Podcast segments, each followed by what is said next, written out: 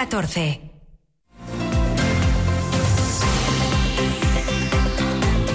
Lo que pasa. Lo que importa en Asturias. Pablo Canga. Buenas tardes. El gobierno del Principado prepara ya a las brigadas de voluntarios para recoger los pellets de plástico del Toconao. El fin de semana se van a incorporar ciudadanos de a pie que quieran colaborar para evitar que esos plásticos, cuya toxicidad es todavía un asunto de discusión, se mezclen definitivamente con la arena o se disuelvan poco a poco hasta que ya sea tarea imposible su retirada selectiva. Los voluntarios se van a sumar al personal del propio Principado y al de la Administración del Estado que hoy están de nuevo trabajando en una veintena de de playas de nuestra comunidad. Y esa ayuda va a ser bienvenida, pero esto hay que hacerlo con orden y concierto. Para ello ya se han dado, lo acaban de escuchar, unas instrucciones a las que se va a sujetar también, como no, la Consejería de Fomento que dirige Alejandro Calvo. El Ministerio envió una, ya unas normas, digamos, de recogida y lo que estamos es aplicando esas normas de manera directa también con nuestros técnicos y preparándonos de cara al fin de semana para que los voluntarios que quieran participar podamos integrarles, tengamos un sistema eh, coordinado a través de protección civil y que tengan las condiciones para que no haya ningún riesgo para ellos, ni tampoco, evidentemente, que su trabajo suponga un problema. Hoy, por cierto, se ha sumado al Comité Asesor del Plan de Contaminación Marina el Servicio de Salvamento Marítimo, que ya refuerza el dispositivo de vigilancia, aportando sus propias embarcaciones movilizadas en alta mar. De este modo están cubiertos todos los frentes, teniendo en cuenta al personal de tierra y esos drones que el Principado puso ayer en el aire, que están sobrevolando las zonas de más difícil acceso para detectar, detectar posibles manchas de pellets. La verdad es que el trabajo de profesionales y voluntarios es de agradecer, sobre todo en días como hoy, un día de de invierno de los que parece que nos habíamos olvidado, de los de toda la vida, con temperaturas muy frías y que, atención, van a bajar aún más la próxima madrugada después de una noche que ya ha sido realmente fría. En Oviedo los termómetros van a bajar hasta los 2 bajo cero la próxima noche, el Langreo hasta los 4 bajo cero, mención aparte para el suroccidente, para Cangas de Narcea, que puede llegar a una gélida temperatura de 6 grados negativos. De momento no hay nada que se parezca a una marea de pellets, no hay que ser alarmistas, llegan en pequeñas cantidades, pero lo cierto es que hoy las olas siguen depositando bolitas de plástico en la costa asturiana. Cada marea sigue trayendo pequeñas cantidades de pellets, pero que evidentemente son eh, un producto que sabemos que si bien su toxicidad directa es muy limitada, sí puede tener una toxicidad indirecta importante, sobre todo en la cadena trófica animal y que por lo tanto nos preocupa eh, de una manera muy muy seria y lo que se ha establecido evidentemente es como a lo largo del día todos los equipos que tenemos en marcha, tanto los nuestros como los que nos ofrece el Ministerio, van a estar desarrollando labores en esas algo más de 20 playas donde hay previstos hoy labores. ¿no? Es el consejero de Fomento que, por cierto, hoy estaba de visita en el aeropuerto, de ahí los sonidos que apreciaban de fondo, y que muestra una disposición que se mueve entre el mensaje de tranquilidad y la prudente preocupación por la evolución de estos acontecimientos. Lo cierto es que entre los pescadores asturianos, a priori posibles damnificados en función de las consecuencias últimas de este episodio de contaminación marina, no hay especial preocupación. Ellos se siguen sujetando al discurso que dice que los pellets no son nocivos para la salud humana y por eso la flota pesquera dice no temer por las grandes campañas más inminentes, por ejemplo, la próxima, la de la Xiarda. Además, como observadores privilegiados de la mar, constatan que la llegada de estos pellets no es masiva y circunscriben las incidencias a dos zonas geográficas muy concretas. Sergio Díaz. Dice el presidente de la Federación de Cofradías del Principado que los avisos de este sector por presencia de pellets se limitan a dos zonas, Cabo de Peñas y Colunga. Adolfo García cree que se está generando alarmismo por un vertido que, por desgracia, señala, no es algo nuevo. Hay que ser conscientes también que la mar bueno, está llena de plásticos. Esto, por desgracia, y esto eh, tendría que hacernos reflexionar a todos los ciudadanos y, hacer pues, autocrítica de lo que hacemos cada uno. Sí que nos asombra un poco de la alarma social y mediática que se está haciendo respecto a este accidente. Y garantiza que podremos seguir consumiendo pescado y marisco con normalidad. Y yo pongo siempre el ejemplo, buscar un pulpo eh, donde, se, donde se pone un pulpo, una andarica o un bogavanto, una langosta, donde se pone el cebo, eh, en las masas lo, lo, ponen de plástico. Y no vemos que coma ni las langostas el plástico, ni los pulpos, ni nada. Entonces, bueno, creemos y yo personalmente estoy seguro de que no, no va a influir. Somos, dice Adolfo García, los primeros interesados en un mar libre de residuos. El sector está implicado y no teme por la próxima campaña de la Sarda, cuya facturación es una de las más importantes del calendario pesquero. Bueno, y a la espera de que se confirme o no si este episodio deriva en un problema de salud pública, el gobierno del Principado se dedica a afrontar los problemas que ya tiene confirmados, los que tiene sobre la mesa, en el terreno de la sanidad animal. De hecho, hoy se ha puesto en marcha la anunciada campaña de vacunación de la cabaña ganadera contra la lengua azul, una enfermedad que afecta al ganado ovino sobre todo, pero también en menor medida al bovino y al caprino, y que junto con la enfermedad hemorrágica epizootica, en esta se está pendiente aún de desarrollar una vacuna, han traído de cabeza a los ganaderos asturianos en los últimos tiempos. Según ha explicado la directora general de Ganadería y Sanidad Agraria del Principado, Rocío Huerta, se trata de proteger a la cabaña ganadera mayor, de inmunizarla para cuando vuelva el mosquito responsable del contagio de la lengua azul. Huerta, que hoy ha visitado una explotación en el Concejo de Siero con motivo del inicio de esta campaña, ha lanzado también un mensaje a los ganaderos que puedan tener desconfianza en la vacuna, que es cierto que en 2008 dio algunos problemas. La directora general sostiene que la ciencia avanza y que la garantía de la vacuna que ahora se inocula en los animales es precisamente que no es nueva ni está en pruebas. Quiero trasladar esa, esa confianza de lo que es el, el desarrollo de la ciencia, eh, daros cuenta desde el año 2008 hasta aquí y que bueno pues no es una vacuna que haya pues surgido como puede ser la enfermedad hemorrágica, sino que ya se estaba utilizando también en otras comunidades que tienen lengua azul y bueno pues casos habrá porque no puedes garantizar que haya cero casos como con las personas, ¿no? Eso, eso por desgracia lo hemos sabido bien cómo ha sido todo lo que es la situación con el COVID, pero en este caso, pues la diferencia es que no es una vacuna que haya que, que probar, como quien dice, eh, con, con, la apuesta, sino que ya está contrastada. Y con... Son las 2 y 12 minutos de la tarde.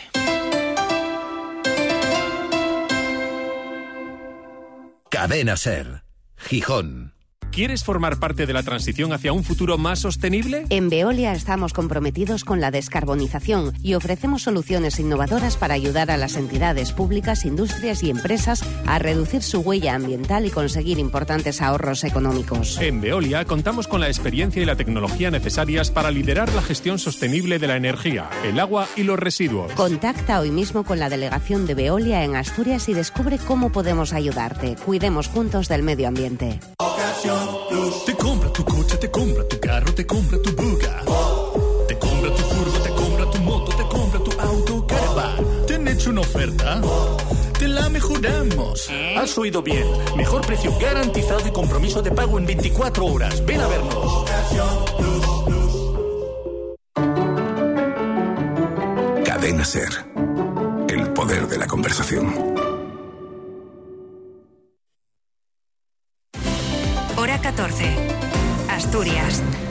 Sí, 14 minutos de la tarde tras el fracaso ayer de la por ahora última reunión para intentar desbloquear el conflicto de las ITV. El gobierno del Principado hizo ayer su primer pronunciamiento público tras más de dos meses de silencio y muchas jornadas de huelga de los trabajadores. Y cuando las listas de espera pasan para pasar la inspección del coche están desbordando ya lo razonable. Lo hizo el Principado para advertir al comité de huelga de que sus peticiones y su escasa voluntad negociadora, así lo dijeron a través de una nota de prensa, están poniendo en riesgo la viabilidad de la propia empresa, de Itbasa. De momento el comité no se doblega y mantiene su intención de reactivar desde mañana los paros de cinco horas por turno todos los lunes, miércoles y viernes, aunque el presidente del comité, Marcos Llorente, asegura que ellos son los primeros interesados en que Itbasa sea viable.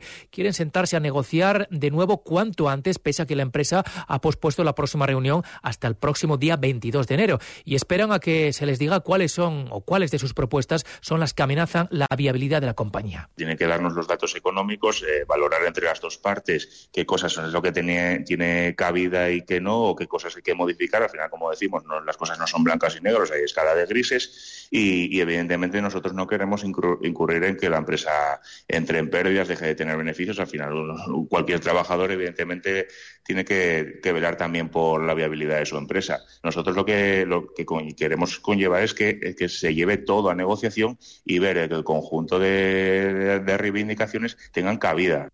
Además, la principal asociación del sector solar fotovoltaico de España, la Unión Española Fotovoltaica, le ha pedido esta mañana al Gobierno del Principado agilidad en la tramitación de las subvenciones para las instalaciones de autoconsumo energético. Es una necesidad que los responsables de esta organización han trasladado esta mañana a la consejera de Industria, a Nieves Roqueñi, con la que ha mantenido un encuentro, y es que el proceso de cobro de estas ayudas puede llegar a demorarse en España meses e incluso hasta dos años a causa de la burocracia, lo que desanima a los posibles consumidores. Silvia Roa. Hace falta acelerar la concesión de subvenciones para el autoconsumo en Asturias, dice José Donoso, director general de la Unión Española Fotovoltaica, asociación que aglutina a 815 empresas del sector en todo el país. Más en una región, esta, la de Asturias, en la que menos proyectos y potencia instalada de este tipo hay. Señala Donoso que se han presentado miles de subvenciones y eso complica su tramitación y una vez concedidas tardan en cobrarse, dando una sensación a los solicitantes de que el dinero no llega.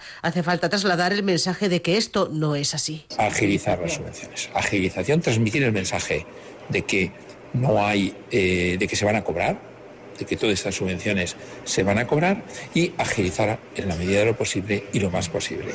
Eh, Asturias es una de las comunidades autónomas que menos potencia instalada y menos proyectos hay, donde puede hacer la vía de la energía fotovoltaica es por el autoconsumo, entonces es necesario empujar un poquito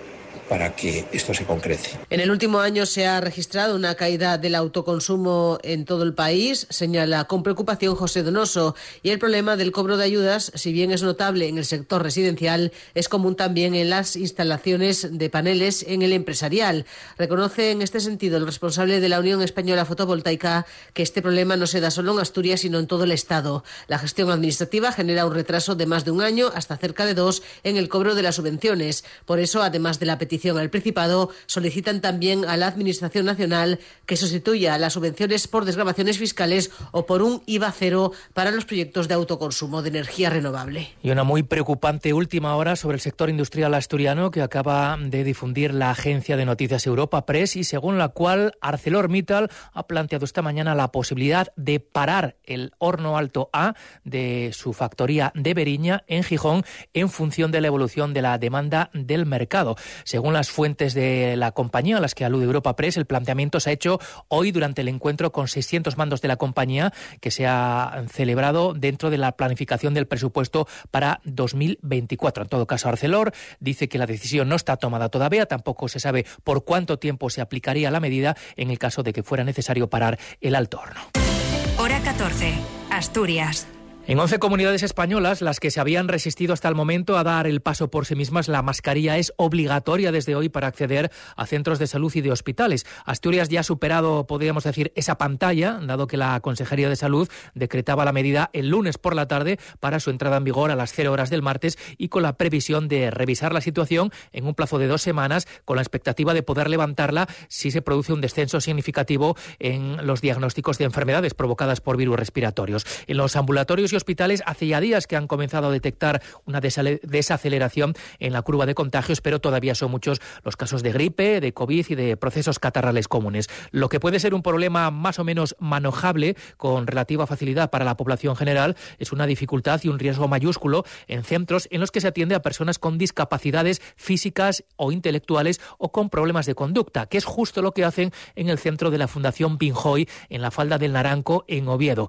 Están ante un serio problema que está están abordando con un protocolo estricto para evitar que la actividad en sus centros se vea mermada. Ya durante la pandemia, según recordaba esta mañana el presidente de la Fundación Minjoy, Adolfo Rivas, no pararon en ningún momento su actividad con los usuarios. La mascarilla es su gran aliado en este momento, aunque no sea obligatorio en centros sociosanitarios o educativos como el suyo. Alejandra Martínez. Así es, en la Fundación Binjoy no dejaron de trabajar ni un día durante la pandemia, ni en los peores momentos, algo que consiguieron con responsabilidad y mascarilla, según han recordado hoy. Y a eso se han agarrado otra vez porque en esta organización que trabaja con personas socialmente vulnerables tienen claro que no se pueden permitir dejar a nadie atrás. Así que desde que empezaran a circular los virus respiratorios, la llamada tridemia o tripledemia, virus incitial, gripe y COVID, en las instalaciones de la Fundación se aplica un protocolo estricto por el que toda persona, trabajador, usuario o visitante que tenga cualquier síntoma debe utilizar mascarilla, sin excepción.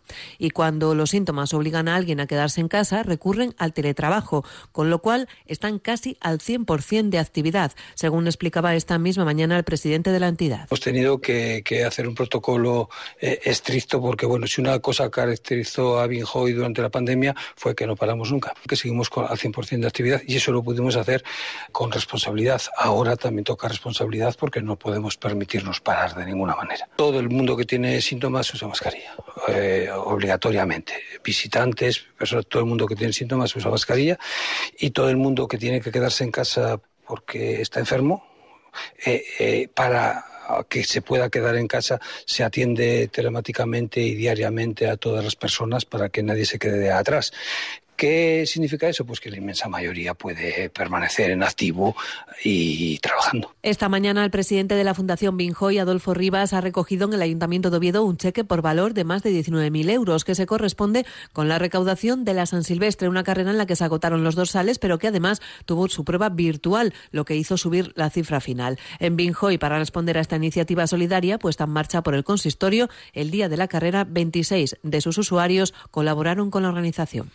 En Llanes, el ayuntamiento ha procedido hoy al cierre cautelar de la escuelina El Rinconín, tal y como ayer solicitó el Principado, aunque para no contribuir al embrollo y a la confusión, según el equipo de gobierno de Enrique Riestra, deberíamos nombrarla por su denominación oficial. Nada de escuela ni escuelina, El Rinconín es un espacio de apoyo familiar. Este cierre, que ha supuesto un serio contratiempo para las familias que hoy ya no han contado con un servicio de conciliación muy importante, viene provocado, según la versión municipal, porque una nota de prensa publicada hace unos días por el propio ayuntamiento, hablaba del Rinconín como una escuela infantil municipal o una guardería. El alcalde, Enrique Riesta, reconoce que fue un error, pero que no hay motivo para el cierre, toda vez que estos proyectos de corresponsabilidad y apoyo familiar llevan siendo subvencionados desde hace ya dos años por la misma entidad, el Principado, que ahora pide su cierre. Vamos, que es una cuestión semántica. El ayuntamiento ha accedido al cierre cautelar, pero espera aclararlo todo para que el centro vuelva a abrir el próximo lunes. A entender de este ayuntamiento no existe razón alguna para el cierre del espacio de apoyo familiar del Rinconín. Pero habiendo recibido en menos de 24 horas dos inspecciones, una comunicación de consejería y una llamada, y ante la alarma pública generada ante esta actuación de conciliación familiar, desde el Ayuntamiento se decidió proceder a una suspensión cautelar de las instalaciones del espacio de apoyo familiar durante el día de hoy, confiando en que el lunes, aclarada ya esta situación, se vuelva a abrir con total normalidad y así dar cobertura a 15 familias del Consejo de Llanes que es básicamente lo importante, dar ayuda a las familias y para eso es para lo que estamos. El Principado había solicitado el cierre cautelar al no constarle ninguna solicitud para abrir una escuela infantil de 0 a 3 años, que es lo que entendía que era este centro. El caso es que veremos al Principado, pero al PSOE, en la oposición en Llanes, las explicaciones del alcalde no le han convencido en absoluto. El portavoz socialista Antonio Trevín afirmaba rotundo esta mañana que este centro para niños pequeños abierto de forma irregular y que no hay solicitud de ningún tipo ante la Administración del Principado. Oiga, es que ni por servicios sociales, para la atención social, ni por el ámbito educativo no se ha hecho ninguna petición. Ni desconocemos por completo que haya habido ni siquiera un expediente en el ayuntamiento. Queda claro que lo que el ayuntamiento está exigiendo a cualquier particular cuando pone en marcha una iniciativa de un negocio público que tiene que presentar una serie de documentación, en este caso no lo ha hecho él y no lo ha hecho sabiendo que esa normativa en este caso se pide para asegurar el bienestar de los niños.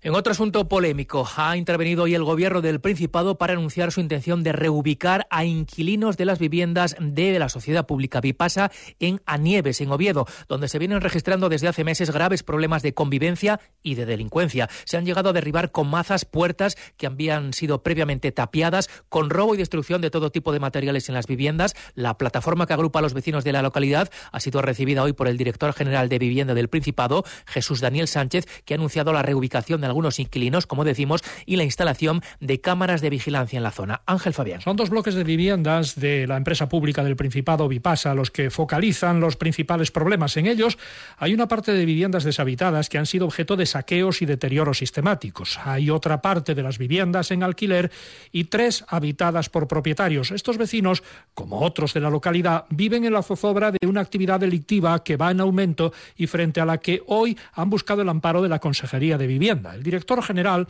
Jesús Daniel Sánchez, les ha prometido la instalación de cámaras de vigilancia y reubicar a algunos vecinos. Los destrozos que está viendo eh, se llevan a cabo en, las viviendas propiedad del Principado de Asturias, pero no son efectuados por inquilinos de, de, Vipasa, no son eh, deteriorados evidentemente por el uso, son eh, entradas en los pisos, incluso en pisos que ya han sido desocupados, tenían las puertas tapiadas con con elementos de, fábrica, con, ladrillo y mismamente pues los han derribado con, con maza, ¿no? Y es un problema de, delincuencia, son actos vandálicos que nada tienen que ver con normas de convivencia eh, contrarias a, al uso de las viviendas del Principado de Asturias. Para la instalación de las cámaras pide la colaboración del Ayuntamiento y la delegación del Gobierno, que son quienes tienen competencias en el exterior de los bloques.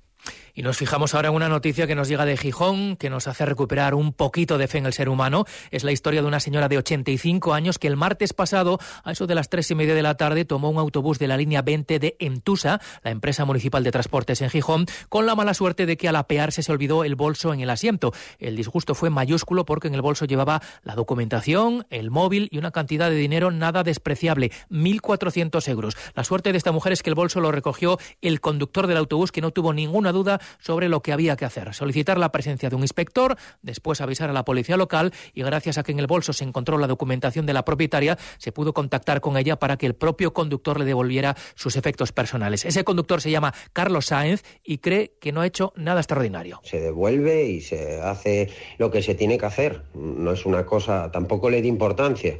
Más estoy ahora un poco alucinando un poco con la repercusión que tuvo, pero he devuelto muchas carteras con dinero, algún reloj, móviles. Al final es nuestro trabajo. Lo que queremos es que la gente que viaja, aparte de sentirse a gusto y que le sea útil el poder andar en autobús, que vaya con la tranquilidad de que si se le olvida algo, saber que lo puede recuperar.